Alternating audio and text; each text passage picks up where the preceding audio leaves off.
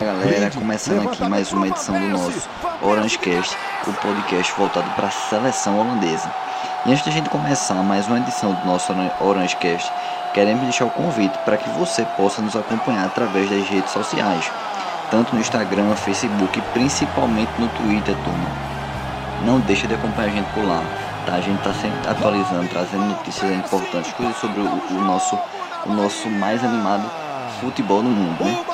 Então, turma, entra no nosso site lá, futebolholandês.com.br e acompanhe ainda mais notícias sobre a nossa seleção holandesa, beleza? Nós também temos um canal no Telegram e WhatsApp, onde divulgamos notícias diariamente do no da nossa seleção holandesa. Também queremos te pedir que nos ajude a divulgar nosso podcast, né, para que possamos alcançar ainda mais pessoas. Então, se você vê que faz sentido, que você gosta do nosso podcast, ajuda a gente, divulga, compartilha com teus amigos, nos grupos aí dos teus amigos, para a gente estar tá sempre alcançando mais pessoas. Beleza? Turma, hoje a gente quer começar falando um pouco sobre é, a convocação que teve, né, é, para os dois jogos aí da seleção holandesa, consequentemente os dois jogos que a gente disputou, mas, né, principalmente sobre a Copa do Mundo, né? Saiu o sorteio aí do da próxima do nosso do nosso grupo na próxima Copa do Mundo aí que vai ser nesse final do ano, tá no Catar. Nossa seleção ela ficou no grupo com o Catar, né, dono, dono da casa, Equador e é, Senegal, tá? Senegal. Então, turma, fechamos aí com Catar, Equador e Senegal no, na fase de grupos. Um grupo factível, né, demais. Um grupo onde eu acredito que a, a grande força que nós temos pela frente será Senegal, será o grande adversário do grupo, beleza? É, Catar e Equador, eu acho que serão jogos mais tranquilos, mais administráveis, podemos dizer assim. Mas a briga pela, pela primeira colocação, ela vai se dar entre Holanda e Senegal, no meu ponto de vista, tá, turma? Então, é, a gente depois vai trazer um, um como é que essas seleções classificaram, né? A gente vai se aprofundar mais no, nessa análise sobre essas três seleções que a gente vai enfrentar nesse primeiro momento na Copa. E, é, e a gente vai se, é, se debruçar mais sobre eles. Mas nesse primeiro momento é entender essa, essa nossa primeira análise, tá? É de que a Holanda terá um jogo mais forte, mais equilibrado contra a Senegal e contra o Catar e contra o Equador será aquele jogo onde é, eu acredito que a Holanda não terá tanta dificuldade beleza? No meu ponto de vista também, acredito que a Holanda terá dois jogos contra é, Catar e contra o Equador, jogos onde essas duas seleções vão se fechar bastante, tá? Elas vão jogar no erro da Holanda, né? no erro da nossa seleção.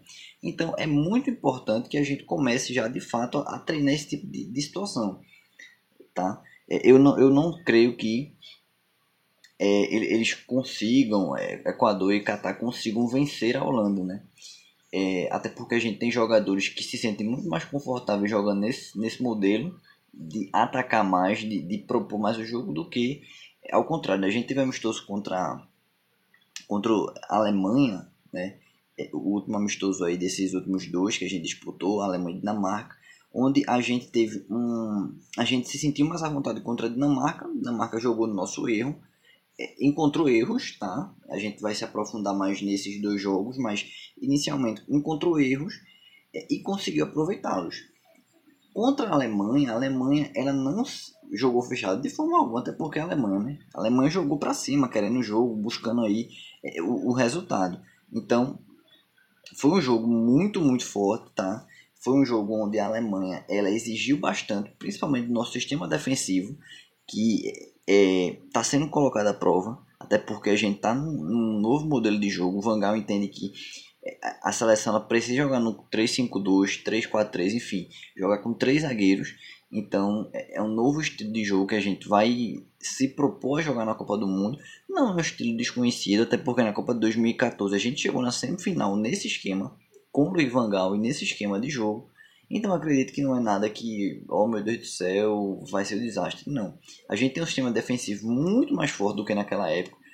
Acho que naquela época a gente tinha, acho não, tenho certeza, o que a gente tinha naquela época era um ataque muito forte, né? Você tinha ali Robin, Schneider e Van Persie. Então assim, era, uma, era um ataque moral, né? Um ataque aí de cinema.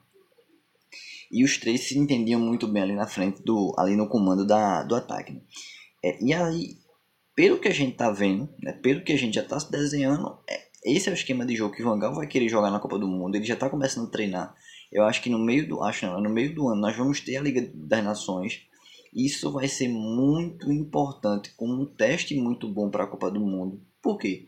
Nosso grupo nós temos Polônia e nós temos também a Bélgica. E principalmente a Bélgica. A Bélgica não vai ser uma seleção que vai querer ficar jogando atrás, tá? A Bélgica vai querer vir para cima da, da gente. Então, vai ser um teste muito bom para esse esquema de jogo que a gente está começando a utilizar. E é saber administrar isso, saber jogar contra. Saber usar esses testes. E até porque no final dele não é de fato apenas um teste. Ele é um jogo valendo 3 pontos. Tá? É um jogo da Liga das Nações onde vale 3 pontos. Então a gente tem que jogar, jogar bem e buscar o resultado. Porque a gente precisa para poder terminar em primeiro e se classificar para a próxima fase.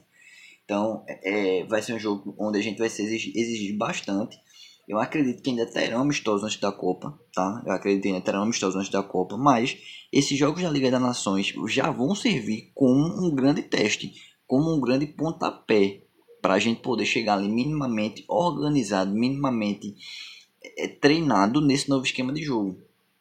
Beleza, turma? É, e aí, voltando aqui, turma, ao, ao que a gente tem pela frente de, de, de confronto na Copa do Mundo, a gente, eu estava analisando aqui o, analisando esse, esse cenário né, de Copa do Mundo.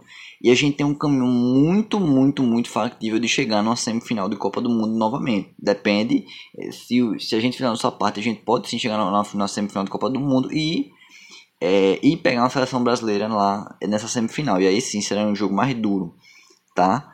É, pelo que pela projeção que a gente tinha feito aqui, básica, a gente acredita que a Holanda passando em primeiro pega os Estados Unidos e passando nas, nas oitavas e nas quartas de finais, passando os Estados Unidos, pegaria a Dinamarca. Então, dois jogos ali que dá pra gente ganhar, dá pra gente passar. É, e que eu não vejo que serão grandes dores de cabeça para a Holanda. E aí sim, na semifinal a gente teria um confronto de fato contra uma seleção que iria exigir muito mais da gente. Mas é aquele negócio, né, turma? É um jogo só. É, é um jogo mata-mata, é um jogo mata, então um vacilo, um erro na Copa do Mundo, ele é fatal, né? Não é que ele pode ser, ele é fatal. Então, é, é, nos jogos que a gente já tem ao longo das competições que a Holanda disputa, já são jogos onde se você erra, você dificilmente consegue reverter jogos, é, cenários. Então, é, imagina a Copa do Mundo. Então, todo mundo, se já dá 100%, vai dar 200%, 300% do que pode para poder estar tá avançando de fase. Então, turma, nessa primeira análise, nessa análise inicial é isso. Acho que a gente tem todas as condições de fechar a fase de grupos com 9 pontos. Fechar ali essa fase ali muito bem, tá? Muito bem, muito bem, sem muitos problemas. E é, avançar tranquilo para as oitavas de finais, onde a gente também vai ter um caminho tranquilo pela frente, teoricamente, tá? Um caminho onde a gente pode chegar às semifinais é, do, desse, desse torneio mundial. Beleza? E a gente encerra essa primeira pauta aqui falando sobre a Copa do Mundo. E aí, de novo, vou reforçar o convite. Turma, por favor, compartilhe, ajuda a gente a alcançar mais pessoas. Não sei se, se esse conteúdo está fazendo sentido para você, dá essa força. Né? Ajuda a gente aí divulgando esse nosso conteúdo. Vai ser muito, muito importante para a gente alcançar mais pessoas, chegarem mais pessoas, né? E, e mostrar um pouco mais do nosso trabalho. Beleza?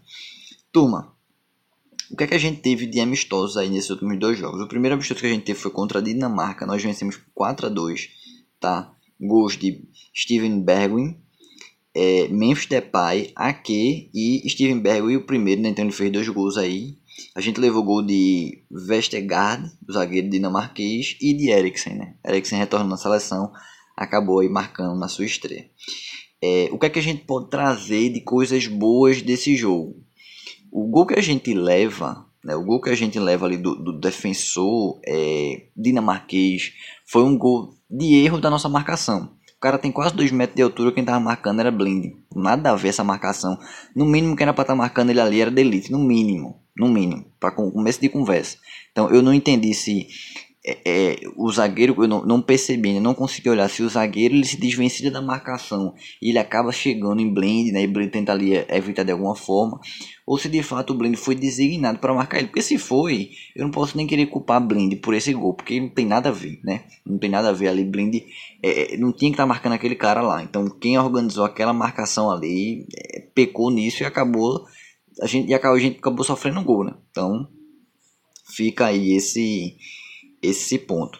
Outro, outro ponto interessante, turma, é que no segundo gol que a gente leva de Eriksen também é uma falha de marcação. Por quê? Porque Eriksen aparece livre dentro da grande área, com condições de final, olhar, olhar e finalizar. Então, isso é um erro grave. No mínimo, deveria ter um volante ali pegando ele, acompanhando para que isso não acontecesse. Tá? Então, aí foi dois erros de marcação que ocasionaram o gol da Dinamarca. É, e isso tem que ser trabalhado aí ao longo dos próximos meses para que isso não aconteça, né? E se acontecer, que não aconteça é, com essa frequência que a gente teve, dois em um jogo só. Em relação a, ao, a, a parte produtiva, em relação à parte ofensiva, né, produção ofensiva, gostei do time. É, a gente fez um gol de pênalti com Depay, outro foi um gol de bola parada com aqui, tá? E aí com Bergwijn a gente fez dois gols de bola rolando. Gostei da organização, achei que o time estava mais protegido. É, gostei, acho que a gente é importante que Vangal pense melhor nesse lado esquerdo de campo, porque ele colocou ali Blind aqui com os caras que iriam dar essa força na parte esquerda do campo, né? essa, essa força defensiva mas não, não rolou muito bem, né? Não rolou. Blind é muito bom no passe, ele tem uma visão de jogo muito boa, um tempo de jogo muito bom, tempo de bola muito bom, mas, né, mas acho que ele ainda não tem não dá para ele jogar ali como zagueiro. Acho que o, melhor o melhor a melhor formação de três zagueiros que a gente pode ter nesse momento é De Vrij, Van Dijk e Delite, né? Então, esse é o sistema defensivo que a gente tem que ter quando tem os três zagueiros. Agora, blinde ali, não, acho que não faria tanto sentido, muito menos aqui, né? No gol foi Flecken, né? Flecken recebendo sua primeira oportunidade como titular da seleção holandesa. Ele jogou os dois jogos, os dois amistosos.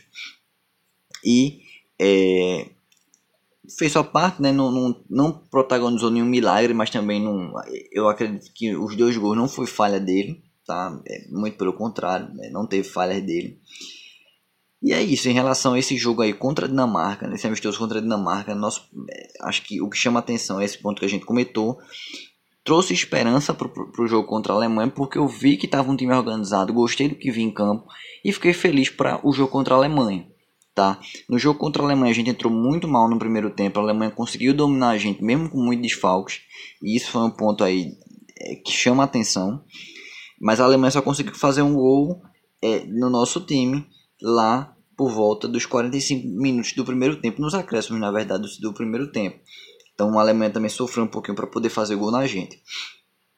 Turma, esse jogo era para a gente ter pelo menos saído com a vitória. Por que eu digo isso? Porque houve um pênalti que o juiz marcou, que a arbitragem marcou para a Holanda, que de fato foi pênalti, mas o VAR chamou o árbitro e o árbitro entendeu que não tinha sido pênalti. Tá? Então, isso é que fica aí como grande ponto para esse, esse jogo contra a Alemanha. E, e, um adendo aqui, tá, turma? Mesmo com o VAR, são erros constantes. Erros que, que, que me preocupa. E um erro desse na Copa do Mundo. Imagine só, a gente jogando um jogo equilibrado. Pênalti para a Holanda, o juiz olha e diz: Não, não foi pênalti, não. Acho que não foi pênalti, sendo que é um pênalti claro. Ou até mesmo contra a Holanda, né? Que não seja pênalti, o juiz entenda que foi e acabe dando. Então, é, o VAR ele ajuda demais. Eu sou um cara que sou extremamente a favor do VAR, mas eu acho que a gente precisa rever ainda essas coisas, porque existem muitos erros é, absurdos sendo cometidos, mesmo com o auxílio da tecnologia, que isso não poderia acontecer. Né? Esses erros claros, esses erros gritantes, eles não poderiam acontecer e eles estão acontecendo. Tá? Então, isso é que chama atenção, isso é que me preocupa, porque é, Pode acontecer um erro desse numa Copa do Mundo e aí é fatal, cara. Assim, é fatal, não, não tem para onde correr.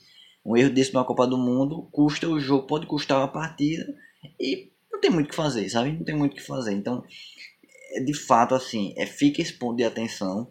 É, acho que tem que ser olhado com mais carinho para essa questão do VAR, olhado com mais carinho de como é que tem que ser adotado, porque, de novo, erros que não poderiam acontecer estão acontecendo. Né? Então, é o que chama a atenção aí da gente fechando esse, esse, esse adendo aí da arbitragem, turma, a gente entra agora aqui mais nesse jogo da, da Alemanha. Achei a Holanda muito perdida no primeiro tempo, no segundo tempo conseguiu se achar, pressionou a Alemanha, teve um jogo mais lúcido, mas aquela questão da, da oscilação entre tempos dentro do mesmo jogo vem acontecendo. É um ponto que Van ainda não conseguiu corrigir e isso pode também custar uma classificação para alguma fase na Copa do Mundo, tá? Então isso também chama atenção, isso também preocupa, porque é algo que não poderia estar acontecendo. Tarcísio, mas é só é, é, o segundo jogo de um amistoso, beleza. Mas essa questão de oscilação, ela já é algo histórico na seleção holandesa. A seleção holandesa ela não consegue manter um padrão de performance durante a partida por 60, 70 minutos de jogo. Ela oscila bastante e a oscilação é por muito tempo, tá? E isso dentro de um jogo de Copa do Mundo é fatal, né? Como a gente já sabe aqui, é, é algo que não se perdoa. O adversário ele não vai perdoar uma oscilação tão grande dessa dentro de uma partida. É, o que eu também achei interessante foi que nesse jogo contra é, é a Alemanha, o Ronaldo continua no banco, né? Então, assim, algo que eu fiquei muito feliz. Por quê? Porque mostra que é, Luiz Vangal vai dar, vai dar espaço, vai dar é, é, campo, vai dar oportunidade para aquelas pessoas, para aqueles jogadores que estão performando bem seus clubes. E isso é muito importante, tá? Isso é muito importante. Chegou a hora de, por exemplo, gostei pra caramba de ver Cop Miners e, e Frank, de, Frank de Jong juntos no meio de campo da Holanda. Dois caras com muita qualidade, uma qualidade absurda. E não se justificava o Hinaldo ser titular na seleção holandesa, sendo que o cara nem tá jogando no PSG, né? Então, é, eu acho que foi uma grande vitória de, fica de saldo muito positivo essa atitude de Luiz Vangal tirar Hinaldo do time titular e colocá-lo no banco e ser um jogador reserva, um jogador que pode ser muito útil ao decorrer das partidas, mas hoje, com o cenário que a gente tem hoje, não tem condições de é, Hinaldo ser titular nessa seleção holandesa. A gente tem jogadores muito melhor que ele que pode suprir essa, essa essa ausência dele com muita, com muita qualidade, né? com muita qualidade. E esse recado ele também tem que ficar muito claro para dois nomes como Depay e Bergwijn. Por quê? Bergwijn ele foi titular no primeiro jogo, no segundo ele já foi banco. Ele é um cara importantíssimo, sim, mas ele precisa sair do Tottenham. Ele precisa sair do Tottenham porque lá ele não está conseguindo ter espaço. Ele não tá, por mais que ele entre, jogue bem tudo, mas ele não consegue ser titular. Então ou ele volta para a Holanda, volta, vem jogar no Ajax, né, enfim, ou ele tem que buscar uma oportunidade em outro clube para poder conseguir se firmar, ganhar ritmo de jogo e aí sim ser um cara se se viabilizar para ser titular na seleção holandesa, tá? E em relação a Depay, o mesmo, né? Se não tá dando para continuar no Barcelona, se ele não tá conseguindo ter espaço com chave, velho, pega teu boné e vai embora de Copa. Tem que jogar, tem que ter mais oportunidade, não pode ficar parado, não pode é, ficar aí brigando. O cara, ele tem que se firmar como titular, ambos, ambos precisam se firmar como titular em suas equipes para poder chegar na seleção e dizer, ó, tenho condições de ser titular, estou jogando bem no meu clube e aqui eu posso também ajudar, posso performar bem tá? Afinal de contas, não adianta você ser titular na seleção holandesa jogando dois jogos o ano todo e no teu clube tu ser banco e entrar em alguns jogos sim, outro não. É, é, no, é no clube onde tudo começa. É no clube onde o jogador se viabiliza para poder ser convocado para a seleção holandesa, tá? É, nesse segundo jogo também ele testou Malásia como lateral esquerdo, fez uma boa partida, fez uma partida aí ok, sem muito sem muito. Não comprometeu, que isso é importante. A gente tá precisando do lateral esquerdo. Então acho que Malásia, quanto mais ele for tendo a oportunidade de fosse firmando, vai ser uma, uma grata surpresa. Vai ser um, é, um, é um lateral que tá bem no Feyenoord. É um lateral que vem fazendo uma boa campanha no Feyenoord. Então eu acho que merece sim a oportunidade. E jogando bem, sendo, sendo titular né, no Feyenoord, eu acho que pode ser um nome muito bom para a gente explorar ao longo desse ano de Copa do Mundo. Tá? Nesse esquema de jogo, Bergos foi titular como uma espécie de camisa 10, um meio de campo, um elo entre o meio de campo e o ataque. Então, jogou bem, fez troca de posição ali com, com Malen, com Depay durante o jogo. E essa movimentação também ajudou bastante a confundir a defesa alemã. Então, é, fica aí também esse ponto positivo. E é isso, turma. Esse é o saldo dos dois jogos que a gente teve de amistosos. A seleção holandesa ela volta a campo agora apenas em junho, né, mês 6 de junho, vai ter três jogos seguidos. Dia 3 contra é, a Bélgica, na Bélgica. Dia 6 contra País de Gales, em Gales. E dia 10 contra a Polônia, muito provavelmente em Amsterdã, na Johan Cruyff Arena. Na verdade, turma, são quatro jogos consecutivos. E dia 13, a Holanda recebe País de Gales em. Aqui também acredito que seja Amsterdã, né? Ou, enfim, Rotterdam. Provavelmente vai ser nesses dois lugares aí. E esses jogos aí, turma, já vai ser jogos importantíssimos pra gente na, na Liga das Nações, né? Então a gente vai ter aí uma sequência de quatro jogos seguidos, onde o Vangal vai ter tempo demais para trabalhar o esquema de jogo, trabalhar os três zagueiros, de fato consolidar esse sistema contra seleções que vão oferecer problemas para a Holanda, tá? Bélgica a gente não precisa falar, País de Gales é uma seleção organizada, Polônia também. Então assim, vão ser jogos onde nossa seleção vai ser exigida, sim, né? Então a gente vai ter um nível de, de exigência muito interessante, muito interessante para esse novo esquema de jogo que a gente está montando, tá? Então, provavelmente, se o jogo é dia 3 do 6, acredito que aí no final de maio a gente tem uma nova convocação. Então, no final daí do próximo mês, a gente vai ter a nova convocação para esses jogos é, da seleção. Vai ser um ano bem complicado, assim, turma. Tem um comentário aqui importante. Vai ser um ano complicado para os jogadores. Por quê? Basicamente, eles não vão ter férias. Né? Mês 6 aí eles vão estar tá aí com as seleções jogando Liga das Nações. É, e aí você também tem, no meio do ano, é, além desse jogo da Liga das Nações, né, você vai ter esse tempo, vamos dizer que passei 15 dias com a seleção, né, é basicamente isso. 15 dias por servir na seleção, você tem 15 dias aí a, um mês de férias para alguns jogadores e depois volta, né, já volta aí numa, numa maratona de jogos que vai ser intensa. Acredito que a UEFA vai puxar muitos jogos, adiantar calendário por causa da Copa do Mundo, porque durante a Copa do Mundo, né, mês de novembro e dezembro, praticamente não vai ter jogo de clubes dos principais ligas. Então você vai ter que adiantar, querendo ou não, calendário. Então, muito provavelmente, os jogos, a temporada ela vai começar mais cedo na Europa e isso vai exigir bastante dos jogadores. Então, se historicamente sempre acontece da nossa seleção perder nomes por lesões, é um ponto que a gente vai ter que ter muita atenção, tá? Porque vai ser um ano que é um ano que promete desgastar bastante jogadores, um ano que promete não ter descanso e, imagine só, né? Quando a gente tem descanso, a gente tem problemas de lesões. Se a gente não tiver, se os jogadores não tiver, piorou. Então, é, fica esse ponto também de atenção para a gente acompanhar ao longo desses próximos meses como é que vai se dar isso, né? Como é que vai ser esse trabalho para essa questão física, essa questão do, do, do, cuidado com o corpo dos atletas para essa o mundial que vai estar no Catar, né? E é isso, turma, né? É isso eu acho que é, Aí, é, quando vem a próxima convocação, a gente volta, fala um pouquinho, fala um pouquinho sobre os nomes que, que vão ser convocados, né? A expectativa para esses jogos. Enfim, a gente vai trazer mais, mais notícias aí nos próximos, nos próximos dias, tá? Turma, novamente, não deixa de acompanhar a gente nas redes sociais. A gente traz muito conteúdo por lá, sempre deixando atualizado. Principalmente, tá? se vocês não têm é, nenhum tipo de rede social, acompanha a gente no site. Sempre estamos Sempre estamos trazendo notícias, postando atualizações. Então, acompanha, dá essa força, dá essa moral pra gente, divulga o nosso trabalho. A gente te pede encarecidamente que faça, que dê essa ajuda aí pra gente. Né? A gente quer alcançar mais pessoas, mais pessoas podem ser atingidas com o nosso conteúdo. E a gente fica muito feliz se você puder nos ajudar com isso. Beleza? Turma, forte abraço, fiquem com Deus e até a próxima. Valeu, tchau, tchau.